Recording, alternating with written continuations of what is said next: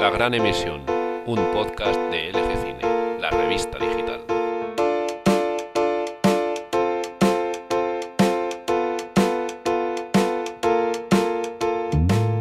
Hola, bienvenidos a esta cuarta edición de la Gran Emisión Podcast, el podcast de cine de la revista digital lgecine.org. Empezamos cuando son las 7 de la tarde, mientras disfrutamos de este caloret de verano en los estudios Sonocorp de Castellbisbal, situados al lado de Barcelona. Y nada, hoy me acompañan Nerea Madrazo, eh, Iris Martínez y Akira Funakawa. Eh, que ¿Están ya preparados? Sí, sí. Sí. Sí, Cada venga. una de nuestras secciones. Genial. Eh, pues nada, antes de empezar, recordamos que pueden encontrar el podcast en SoundCloud, en iTunes, en eh, en la web oficial de lgcine.org. Y además, pues nada, quien quiera puede dejar sus mensajes y sus comentarios en el Facebook o en el Twitter, arroba lgecine. Y nada, en el programa de hoy empezaremos con Encadenados, la sección de la imparable Nerea que nos ha preparado un contenido lleno de sorpresas y muy, muy curioso. ¿Qué nos, vas, ¿Qué nos vas a contar, Nerea? Bueno, pues hoy os voy a hablar de las películas con menor presupuesto que más lo han petado en la taquilla. Ah, muy bien, genial. Luego iremos con el cliffhanger de Akira, este experto de la pequeña pantalla aquí a mi lado, que ya nos empieza a tener acostumbrados con sus series periféricas y rarezas televisivas. Eh, dime, Akira, ¿qué series, ¿qué series debemos mirar esta semana? Pues mira, hoy os traigo una serie muy nerd, muy friki y muy geek. Es una serie que es un poco de Big Bang Theory con un poco de IT Cloud y un toque más de American Pie. Muy bien, y luego ya nos dices qué título tiene y, nada, pues para terminar tendremos a Iris Martínez con Garganta Profunda, que no, no es el título de la película que nos trae, sino el título de su sección. Aquí Iris nos presenta las mejores, peores películas, auténticas maravillas trash que hay que ver. ¿A qué año nos vamos a ir hoy, Iris? Al 84, con El Vengador Tóxico. El Vengador Tóxico. Bueno, ya con el título ya tengo ganas de, saber de qué, de qué tratará. Pues nada, perfecto. Arrancamos ya con este podcast que hemos preparado con cariño para ustedes. Al micrófono, Paul Mayafrey. Recordad, como dijo Jean-Luc Godard, todo lo que se necesita en una película es un arma y una mujer. Encadenados, con Nerea Madrazo. Bueno, pues nada, Nerea, ¿qué, qué- qué nos traes? Nos decías algo así de películas con bajo presupuesto que han tenido grandes recaudaciones. Pues sí, aprovechando que es la semana del cine aquí en Barcelona y en más partes de España, he pensado, bueno, el cine barato, ¿no? Pues cine barato, pelis baratas. Pero pelis baratas tiene que significar que no las vea nadie. Me he ido a la parte contraria, a las pelis que ha visto un montón de gente sin que se hayan tenido que arruinar. Y empiezo la sección hablando de Full Monty. Full Monty se hizo con solo 3,5 millones de dólares y recaudó la friolera de 257 millones de dólares. Buah, a todo el mundo, claro. En todo el mundo, sí, Madre sí. mía. Un pastizal. Sin efectos especiales, solo un grupo de actores haciendo striptease, tratando un, un tema de la, era la paternidad, ¿no? O sea, me- lo digo de memoria, pero tenían un problema con la paternidad esa gente. Sí, no, y también un problema laboral, ¿no? De gente ahí. era- eh, había este carácter social, ¿no? Entiendo que eran un grupo de hombres cansados de buscar trabajo en sitios y de ser un poco humillados en ese sentido. Dicen, mira, vamos a, vamos a petarlo, vamos a hacer un show e intentar ge- generar dinero de eso, porque. bueno, Bueno, y el show lo consiguieron, está clarísimo.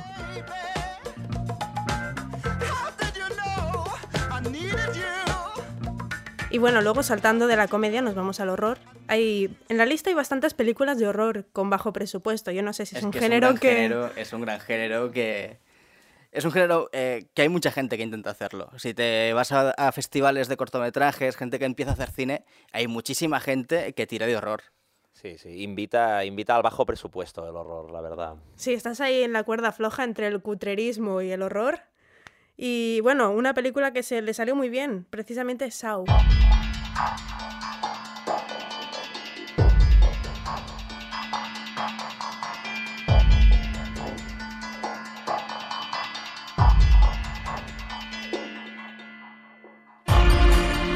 Saw es de bajo presupuesto. Uno la primera fue de bajo presupuesto. La primera, sí.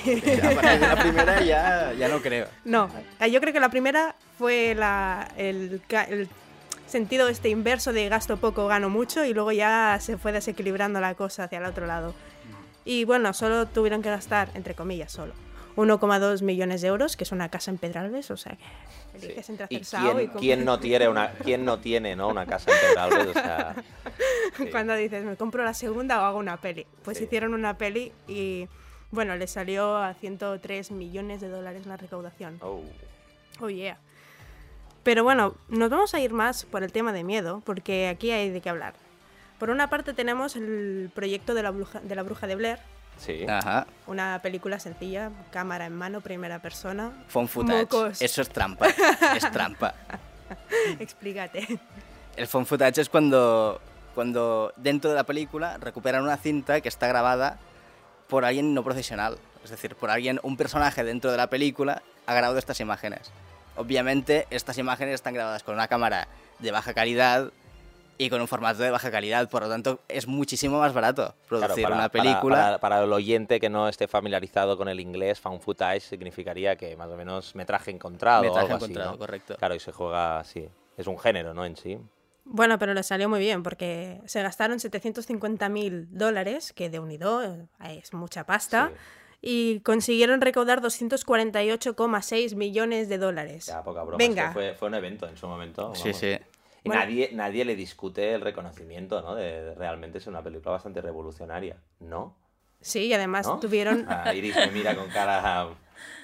No sé, a mí no, no me pareció ningún fenómeno No. especial. No, no disfruté nada de esta peli. Bueno, la escena de los mocos la han, la han parodiado hasta en Los Simpsons hace cinco años. Sí, Sí, y aparte que ha creado género. Rec, por ejemplo, no, no hubiera existido nunca sin, sin el fan footage de, Claro, para mí del proyecto me- de parece que hay algo de revolucionario allí, llevar ese formato, o sea, es- tiene un punto extremo, ¿no? De hacer una película de hora y media con cámara en mano, como primera persona, como hay, hay algo, bueno, de cierto riesgo que yo lo valoro positivamente. No sé si antes habían ya producciones parecidas, no estoy muy al día. Pero yo reconozco eso, es verdad que también vi la película años Hombre. A y ya cuando pasaron los tiempos es como... El no fan footage también bebe mucho del neorealismo italiano. Sí. Bueno, sí, porque tiene esta, esta característica de, de poco respeto por la técnica. O no sé Sí, sí, de decirlo. cámara en mano y a correr. Sí, cámara en mano y tal, sí. Bueno, en fin, eh, a ver, y dices... ah, Sí, bueno, iba con el proyecto de la bruja de Blair porque quería enlazarlo con otra Sí. película que en su momento, que no hace muchos años, triunfó, que es Paranormal Activity. También más fan footage, más de lo mismo. Sí, yo, yo esta sí que lo sabía, que realmente eran cuatro duros. Me, me sonaba que lo habían hecho unos, unos estudiantes o alguien... No sé, no sé, o sea, alguien que no tenía un- un- una protección económica detrás, o sea, que había un grupo de chavales o yo qué sé, no, no sé exactamente quién, quién está detrás, pero me sonaba eso, que había muy, muy poco presupuesto. Bueno, tampoco como 15.000 dólares. 15.000 dólares. Sí, esto Bueno, ya es tanto, un, esto es me compro un Seat o me compro Sí. Una película. una película. Básicamente. que dices, vale, te gastas 15.000 euros, eh, dólares, perdón, y a lo mejor no llegas a mucho, pero es que los tíos recaudaron 193 millones de dólares en taquilla. O sea, básicamente es como pasar de cero a, a un millón.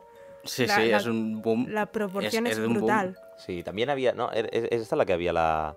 Ah, no, lo hicieron en REC, ¿no? La, la campaña esa de marketing de enfocar a la gente asustándose en las Sí, así que fue rec. Fue en REC, ah, vale, Sí. vale, vale. Pensaba que era esta de Paranormal También, Activity. la También Paranormal la- Activity también. Yo Ah. he visto anuncios. Yo debo confesar que lo pasé muy mal. Yo la vi eh, en el portátil, en, una- en la montaña, solo, y estaba en una situación que, que la verdad es que me acojoné ¿eh? bastante. Lo pasé muy mal viendo esta peli, pero ya es verdad que luego con las, con las secuelas y todo eso se, se deshincha bastante. Sí, Pero avancemos. ¿Os queréis acojonar de verdad? Dale. Ah, mirad Babadook. Babadook. ¿sí? Ah, muy Sí. buena, muy Sí. buena. A mí me gustó mucho. Muy buena película. Sí. Um, recupera el terror infantil, las pesadillas infantiles de una manera, bueno, acojonante. Yo de verdad no soy muy de películas de terror y en esta estaba de verdad encogida en el sillón. Me llegan a grabar y soy la típica que sale ¡Ah! Vale. Genial. Bueno, os podría hablar de un montón de pelis más. Lo que pasa es que me parece que Akira tiene una sección súper, súper interesante. Genial, pues nada, damos por terminada aquí la, la sección, tomamos nota de, de estas películas de bajo presupuesto y nos vamos directos a la sección de Akira con su cliffhanger. El Cliffhanger con Akira Funakawa. Perfecto, pues eh, dinos, ¿no- nos hablabas de una película, hay de una serie así geek, un poco de muy frikis y friki, tal. muy friki, muy geek y muy nerd. Vale. Rollo, rollo ¿qué? La Big Bang Theory y estas Sí, cosas. sí, sí, sí. Muy bien. Silicon Valley. Silicon Valley... ¿Se titula así? Sí, sí. Ah. Así se titula la serie.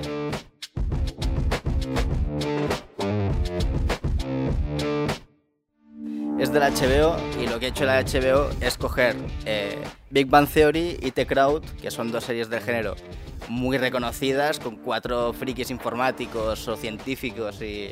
Y que gustan mucho. Sí, sí. Y ha decidido darle una vuelta de tuerca. Coger, coger una, un- una localización que existe. Silicon Valley, todo el mundo conoce Silicon Valley. Es, una, es, es el, el vivero, digamos, de las grandes empresas informáticas del mundo. Escenario perfecto para frikis, geeks y personajes. Totalmente.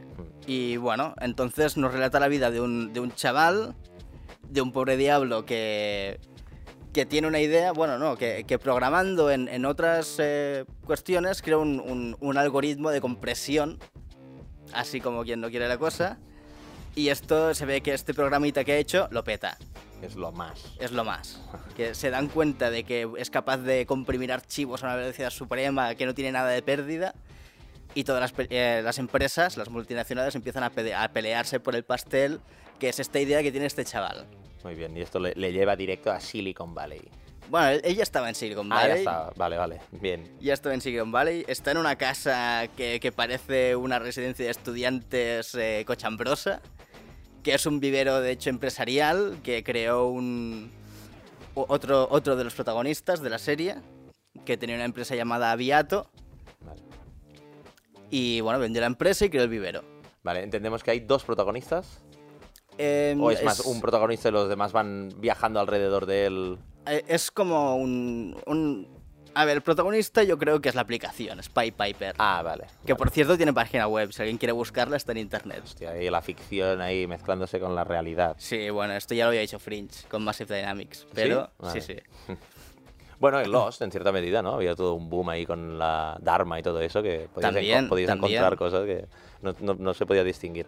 En fin. Bueno, entonces esta serie va un poco de esto, del tema de, de las empresas, de cómo una, una idea se convierte en empresa y cómo cuatro frikis que no tienen ni idea de empresariales pues empiezan a, a pelearse, a pelearse para, para, para estar allí y para que no se lo coman las otras empresas. Los tiburones. Sí, sí. Tiene muchas referencias, por ejemplo, a, Steve Jobs y a Steve eh, Wozniak de Apple. Tiene referencias a... ¿Son referencias directas? O, o- o sea, se habla de Sí, Steve Jobs y tal. Sí, sí, Ah, se vale, habla vale. de ellos. Se habla de Napster, por ejemplo, se habla de... Vale, ¿es en clave, pero me pregunto, ¿eh? ¿es en clave de comedia o estamos... eh, Es una comedia. Hay un poco de documental de para que la gente pueda ver cómo funciona Silicon Valley y todo eso. No, no, es comedia. Ah, es, comedia, y tal, vale. vale, pero es una comedia mucho más realista. Vale. O sea, si te fijas en, en Big Bang Theory o en It Crowd, no existen empresas de verdad. No, No, sí, sí, no sí. puedes ubicarte dentro de, un- de una realidad que conoces. Hmm. En cambio aquí sí, en Silicon Valley está en este mundo, por así decirlo. Vale, vale, claro, perfecto. Y es Eh, un poco... O sea, eh, por, lo que, por lo que dices, no es sitcom. O sea, sí que dura 20 minutitos y tal, no sé cuántos, es comedia, pero no es un... O sea, No los es sitcom. escenarios y todo eso, entiendo que las lo- localizaciones hay más, me imagino, no Sí, son sí, ahí sí, sí. teatrillos... No, No. bueno, como Iris me comentaba antes, eh, es, eh, es parecida a Wits, en este sentido, ¿eh? No, no, no en la trama, no... Vale. Bueno, sí que se droga un poco también, pero... pero, pero no va por ahí. La cuestión es que como Wits, eh, Silicon Valley tiene una trama continuada, ¿vale? No es cada capítulo, es un blog en sí mismo, se encierra en sí mismo y no ha pasado nada y pueden pasar siglos y esta gente es igual, sino Ya, que ya. tienen una evolución. Claro, los capítulos no son así cápsulas independientes, sino cápsulas. que hay un hilo. Genial. Y bueno, y tema actores y todo esto, ¿qué? ¿Bien? ¿Vale la pena o...? ¿O no? Sí, está bien. De hecho, hay dos de los actores que están nominados en los Critics' Choice TV Awards 2015. Uh, ¿vale? Que es eh, los premios que da la Asociación de, Pe- de Periodistas de Televisión Americana, vale. ¿vale? Entonces, bueno, de hecho la serie en sí ya está nominada como Mejor Comedia Vale. 2015. Ah, eso, eso gana, gana puntos. Sí, sí. Muy y bien. después, eh, los dos actores que mencionaba antes, el, el protagonista Richard Hendricks, que es el que tiene la idea de hacer el Pied Pied Piper. Por cierto, Pied Pi- Piper quiere decir eh, el flautista de Amelín. Ah, sí, ¿cómo? Sí. Sí, es el nombre Es- de él o algo. Eh, no, es el nombre de la, de la aplicación que crea. Sí. Le pone el flautista de Amelín. Hostia. O sea, tiene muchas coñas de este sentido. De Claro. cosas que son antiempresariales, que no harían ningún empresario con, con dos dedos de frente. Ellos las hacen, porque son igno- ignorantes totalmente en este sentido. Vale, muy bien. Tanto el, el actor principal, que es Thomas, eh, Thomas Middletich, ¿Cómo, cómo? no, no, Thomas Middletich, perfecto. Middletich, sí. Y, y TJ Miller, que es el, el de Aviato, que he mencionado antes. Vale. Estos dos están nominados como mejor actor de comedia y mejor actor de reparto en serie de comedia. Ah, muy bien. Bueno, pues a ver si, a ver si tienen su reconocimiento. Y entiende- entendemos que van por la primera temporada, No, están en, la segunda temporada. segunda temporada. De hecho, se está emitiendo ahora, se puede ver en Canal Plus. Ah, sí, vale. Sí, sí. Vale. Y bueno, llevan el segundo capítulo emitido de la, de la segunda temporada. Tengo que decir, en contra de la segunda temporada, que no me está gustando tanto el tema de producción. La producción de la primera temporada era sublime, era muy currada. Conseguían los mejores, eh, los coches más actuales, coches muy frikis, por ejemplo. eh, como por ejemplo un coche que tiene los dos pasajeros, el, piloto y el pasajero están en fila y el coche es súper estrecho, como de medio metro solo. Y, y rarezas de estas que, que se pueden ver en ferias de automovilismo, ferias en... Claro, se los dejaban, ¿no? En la primera temporada y ahora Sí, se han sí. relajado un poco, ¿no? Sí, sí, sí, sí. No consiguen tanto como conseguían antes. Pues es curioso, ¿no? Justamente el año que están nominados a- al premio, sí, sí, sí. ¿les cuesta más encontrar cosas? No, se relajan. Yo creo que entiendo que la cosa va funcionando, los actores te funcionan y es como, ¿por qué gastarnos tanto en producción si la historia o el guion ya nos funciona? No sé, ¿eh? me imagino que... Bueno, eh, no sé si tuvo un poco de polémica el, el hecho de que no se sabía si la iban a, a renovar o no esta, esta serie. Porque la primera, la verdad es que está muy bien hecha la primera temporada. Pero por audiencia no, no conozco las cifras. No te sé decir ahora si, si igual por ahí han tenido un poco de problemas. O bueno, igual porque el gasto de producción que invirtieron excedía eh, Vale. en medida a la, al- no los beneficios, sino a la audiencia que han cosechado. Pues nada, tomamos nota de esta serie que nos está recomendando, Silicon Valley, que ya van por la segunda temporada y sus actores pues están ahí nominados a los críticos. Y, eh, y también la, la propia serie como Perdona, mejor perdona. comedia. Yo es que nunca lo sé pronunciar. Critic Choice TV Awards. Eso, los Critic eh, Choice TV Awards y que también, pues eso, que la serie en sí, la- como comedia, también está nominada. Tomamos nota y ya nos vamos directos a la sección de Iris Martínez eh, con Garganta Profunda, que nos está esperando con una película del 84. Garganta Profunda, con Iris Martínez. Bueno, eh, dispara. Bueno, con la llegada de los Vengadores 2 a nuestras salas, vamos a hablar de otro gran, gran Vengador que es el Vengador Tóxico. Wow. Es que ya con el título tiene una pinta, Iris. eh, Bueno, vamos, eh, voy a contar su, su historia para que conozcamos a Toxi, aquellos que no, no tengan el placer.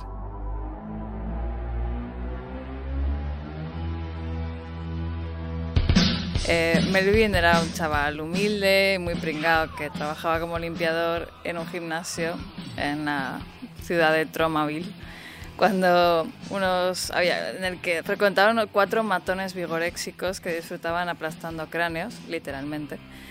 Ajá. Y un día humillan a Melvin, que huyendo de ellos cae casualmente en un bidón de residuos muy tóxicos y muy, muy, muy chungos. Tras esto, Melvin sufre una drástica y horrible transformación y se convierte en un ser enorme, verde, cachas y deforme, que es el Vengador Tóxico. muy chulo, eh, parecido a la, a la- a la masa, ¿no? O la piedra, al, Sí, al rock, poco. ¿eh? ¿no? Una cosa, yo, yo he visto algunas imágenes y era como, hostia, qué chungo. Eh, Tiene cosas guays, como por ejemplo, en, en parte de la humillación, cosa que le hacen al pobre Melvin, incluye que lleve puesto un tutú. Y Cuando Ah, es el sí. vengador tóxico, lleva el tutú quemado. Oh, cara. Tiene cosas. Bravo por los de muy vestuario. buenas, muy Sí, sí, sí, sí. Bueno, es una película de la productora independiente Troma Entertainment, que es conocida por los amantes de la serie B por películas como Los surfistas nazis deben morir o Mutantes en la universidad. Solo peliculones. Solo Sí, sí. películas. ¿Cómo, cómo- cuál, ¿Qué productora es, dices? Troma. Troma. vale, Como vale. Tromaville. Me lo apunto. Sí, todo ocurre en, en- tienen su, su ciudad Tromaville, eh, donde ocurre todo siempre. Eh, bueno, el pobre Melvin, por supuesto, tras esta transformación sufre un montón porque su madre le tiene miedo y no le deja entrar en casa. Entonces se queda sin hogar y tiene que montarse un pisito en el vertedero ahí con cuatro cosas, ¿no?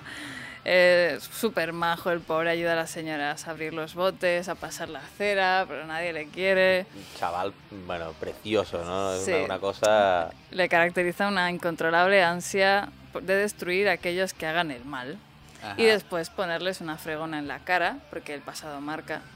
Ahí está, ahí está el pasado. Pero bueno, no nos pongamos tristes que hay lugar para el amor. ¿Sí? Ah, sí, novia, no, no contaré nada porque quien no haya visto la película debe tener alguna sorpresa. Pero Toxi, Toxi encuentra, Encuentro el amor. encuentra el amor o lo que queramos llamar amor. Pero a Eh, ver, se llama, se llama Toxi. O sea, Eh, cariñosamente, los fans, que tienen muchos, Ah, porque se vale. ha convertido en una película y un personaje de culto. Y le llaman Toxi cariñosamente, hay merchandising. vale. Bueno, ahora voy a contar todo lo que ha, ha provocado esta película. Sí. Hubo, hay cuatro partes. ¿Cuatro Eh, partes ahí? Sí, hay tres entregas más. El Vengador Tóxico 2, en la que Toxi vuelve a enfrentarse a la corrupción en su amada ciudad. El Vengador Tóxico parte 3, la última tentación de Toxi, donde el mismísimo diablo baja a la Tierra a intentar que Toxi se vuelva maligno. Ajá. Y el Vengador Tóxico 4, Ciudadano Toxi, que esta ya es del año 2000, 10 años después de la última, de la tercera, en la que se topa con su némesis Noxy y debe, y debe enfrentarse a él, a, ahí a muerte. Hostia, buenísimo, buenísimo. Bueno, ah, el éxito de la saga dio lugar a una serie infantil de dibujos llamada Toxic Crusaders, Los Vengadores Tóxicos en España, que se emitió de 1991 a, mil- a 1997, manteniendo la historia en esencia, pero dejando a un lado el gore y el sexo, centrándose mucho en su mensaje ecologista. Eh, a partir de la serie de dibujos salió un videojuego para Game Boy, NES y Mega Drive Wow. que era, era ahí con su fregona dando hostias por la vida. Es que es Muy genial, grande. Es genial la idea ya de un superhéroe con fregona. Sí, sí. Tóxico, es que todo... Incluso Marvel publicó una serie de cómics del Ah. Vengador Tóxico en 1991 o 1992, por lo que realmente una peli que es una mierda y que tú tenías la recauda la Sí, perdón, la, el La re- presupuesto. sí, ¿ves cómo teníamos que volver al presupuesto? Ah, Eh. 475 mil dólares. 475 mil Me- dólares. media casa de Pedralbes. No sé cuánto ha Sí, sí. recaudado, quizá no en su año, quizá no lo recuperaron muy rápido o no tal, pero a lo largo del tiempo se ha convertido en, Claro. en una cosa muy... Esto es metra- metralla de... es oro de alquiler. Sí, O sea, hay- esto hay- en blockbusters y tal era como lo tienes ahí cinta que, ¿no? que va generando dinero poco sí, a sí, poco. poco a poco se ha convertido en una cosa de culto. Ya, ya esto de los 90, las pelis que creo, incluso, bueno, hay merchandising y toda la gente conoce a Toxi, no es muy fan. Tú te pones a buscar en internet y es toda una generación ama a, A mí lo que, lo que me choca mucho de la primera, al menos, que es la única que he visto, es que no hay un solo plano que esté a eje con el anterior o el siguiente. Pero ni un solo plano. O sea, no sé, no sé quién dirigía esto, Muy pero arriesgado, una dirección muy arriesgada. Es Claro que que no son- quizá eran varias personas. hay o sea, una secuencia, hay una secuencia que está montada a partir de planos medios. Plano medio frontal, a plano medio frontal, a plano medio frontal, a plano medio frontal y ya está. Y no Muy hay bien. nada más. Bueno, eso es, es cuestión de presupuesto, me imagino, a saber. Qué bueno, es fuerte. también saber, supongo, hacer algo con la cámara, pero da igual. Perdidos al río, la cuestión es que la cosa fue bien. Claro que sí. A la gente le encanta. La verdad es que me parece muy divertida, la primera al menos. Y gracias a todo esto que se creó, eh, es un personaje tan tan querido que su 25 aniversario merecía un musical. Today I met him. Can you hear the chimes? ¿Dónde? En Broadway, no. And Eh, comes de from the Off-Broadway. country that invented eclairs and Si no, Está, está Broadway y el Off-Broadway, Sí, donde, por que- ejemplo, se hizo Evil Dead, el musical, Ah, que el también. público salía totalmente empapado en sangre. Aquí solo las dos primeras filas fue así, con un poco de liquidillo tóxico, pero no, ya está. Entre 2008 y 2012 pasó por Estados Unidos, Canadá y Corea del Sur, triunfando mucho. Eh, por desgracia, en Europa nos hemos quedado sin esta gran joya. ¿Quién sabe si el, el teatro amateur nos lo traerá? ¿Quién, nos, quién sabe? Hombre. ¿Quién sabe? Oye, todo Eh, es posible. ¿No estaban adaptando las brujas de.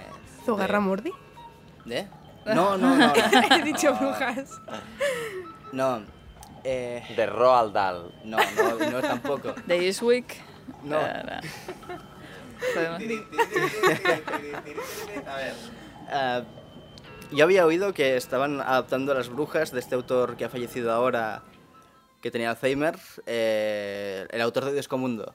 Eh, Joan Maragall. Sí, No, no, no. no me acuerdo cómo se llama, pero sí, el del mundo disco lo buscaremos. No me acuerdo de su nombre, pero... Terry Pratchett. Terry, Terry Pratchett, Pratchett. gracias. Pues hay una adaptación de Las Brujas, que es uno de sus libros, que me parece que se está haciendo en catalán, de hecho. Ah, muy bien, pero ¿están haciendo musical o no- no- no? Es, una- es teatro amateur. Ah, teatro amateur, vale, vale, vale, muy bien.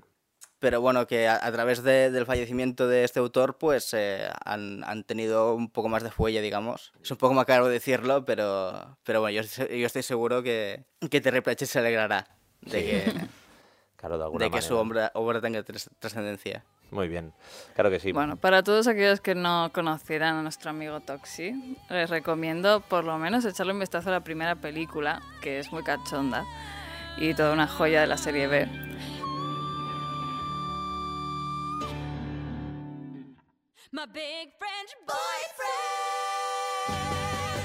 Y para los que sí, recuperarla, incluso hacer una maratón de todas las partes con los colegas, que para eso están este tipo de pelis.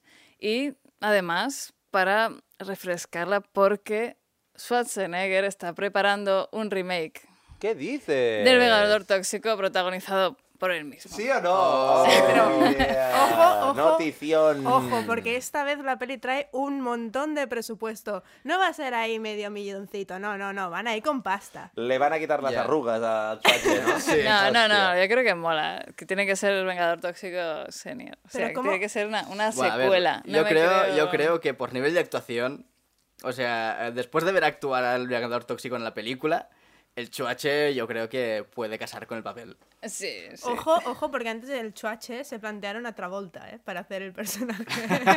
Tal y como está ahora, yo qué sé, pero le faltan unos pocos músculos para... Madre mía, qué fuerte, qué fuerte. Hay que estar Eh, grande para hacer.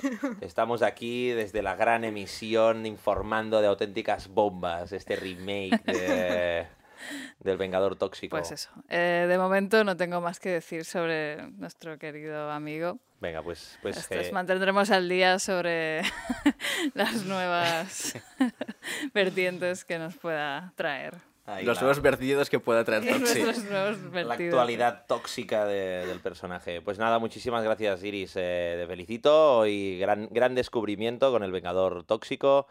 Y nada, ya vamos despidiendo el programa. Hoy nos ha quedado un programita de 30 minutitos, muy contentos. En fin, eh, hasta aquí esta cuarta edición de la gran emisión podcast, este podcast que está tutelado por la revista digital E lgecine.org. Y ya saben, suscríbanse a nuestro canal de podcast en iTunes, en SoundCloud, en iVoox y también eh, pueden encontrarnos en el Facebook y en Twitter, arroba LGEcine. Y nada, les invitamos a comentar allí donde quieran cualquier sugerencia. Hasta el próximo programa. Adiós. Adiós.